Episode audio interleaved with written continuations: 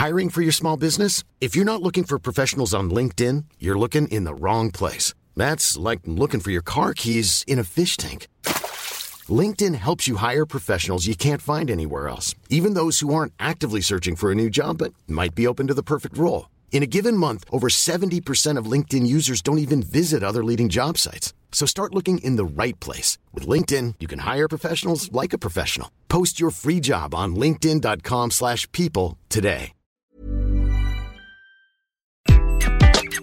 Bonjour, dans cet épisode, je vais vous expliquer comment lutter contre le syndrome de l'imposteur. Je suis Gaël Châtelain-Berry, bienvenue sur mon podcast Happy Work, le podcast francophone le plus écouté sur le bien-être au travail. Alors, le syndrome de l'imposteur, c'est un phénomène psychologique qui touche de nombreuses personnes sur leur lieu de travail. Il se caractérise par un sentiment persistant d'insécurité et de doute quant à ses compétences et à sa légitimité professionnelle. Malgré des preuves évidentes du contraire, et oui, la nature humaine est complexe. Ce syndrome peut avoir des conséquences néfastes sur la confiance en soi, la productivité et le bien-être en général des individus qui en souffrent. Alors certes, selon le sondage fait sur mon profil LinkedIn auprès de plus de 4000 personnes, vous êtes 61% à avoir un niveau élevé ou très élevé de confiance en vous au travail. Mais cela laisse tout de même 39% d'entre vous qui pouvaient être victimes de ce syndrome. Le syndrome de l'imposteur peut toucher n'importe qui, quel que soit son niveau d'expérience ou ses réalisations professionnelles, et, contrairement à ce que l'on pourrait penser, il touche autant les femmes que les hommes. Les personnes qui en sont victimes ont tendance à minimiser leurs compétences et leurs succès, attribuant leur réalisation à la chance ou à des circonstances extérieures plutôt qu'à leurs propres capacités. Elles ressentent souvent une pression énorme pour être parfait ou parfaite et craignent constamment d'être découvertes comme étant des imposteurs. Alors, il est important de pouvoir identifier les signes du syndrome de l'imposteur pour pouvoir le combattre efficacement. Il en existe six principaux.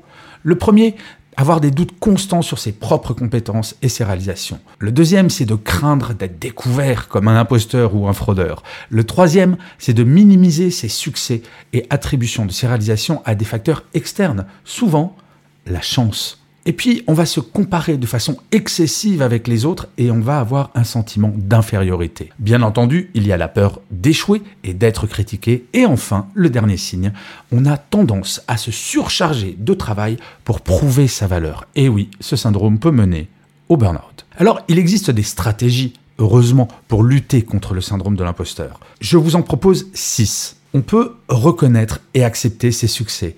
Apprenez à reconnaître vos réussites et à les attribuer à vos compétences et efforts personnels plutôt qu'à la chance ou à des circonstances externes.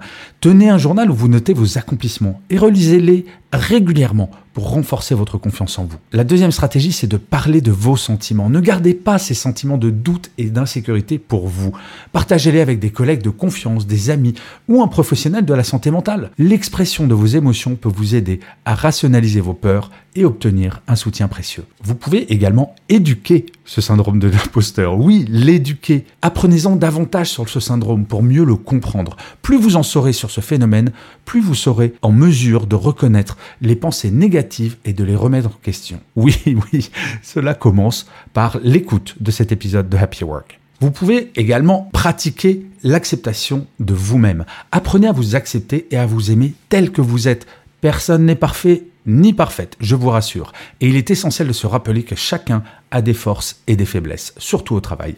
Faites preuve de bienveillance envers vous-même et évitez de vous comparer constamment aux autres. L'avant-dernière stratégie, c'est de fixer des objectifs réalistes. Établissez des objectifs clairs et réalistes pour vous-même en vous basant sur vos propres valeurs et aspirations. Évitez de vous comparer aux autres et concentrez-vous sur votre propre progression. Et enfin, il faut pratiquer ce que j'appelle l'auto-compassion. Accordez-vous du temps pour vous reposer, vous détendre et prendre soin de vous. Apprenez à vous pardonner lorsque vous commettez des erreurs et traitez-vous avec gentillesse et compréhension.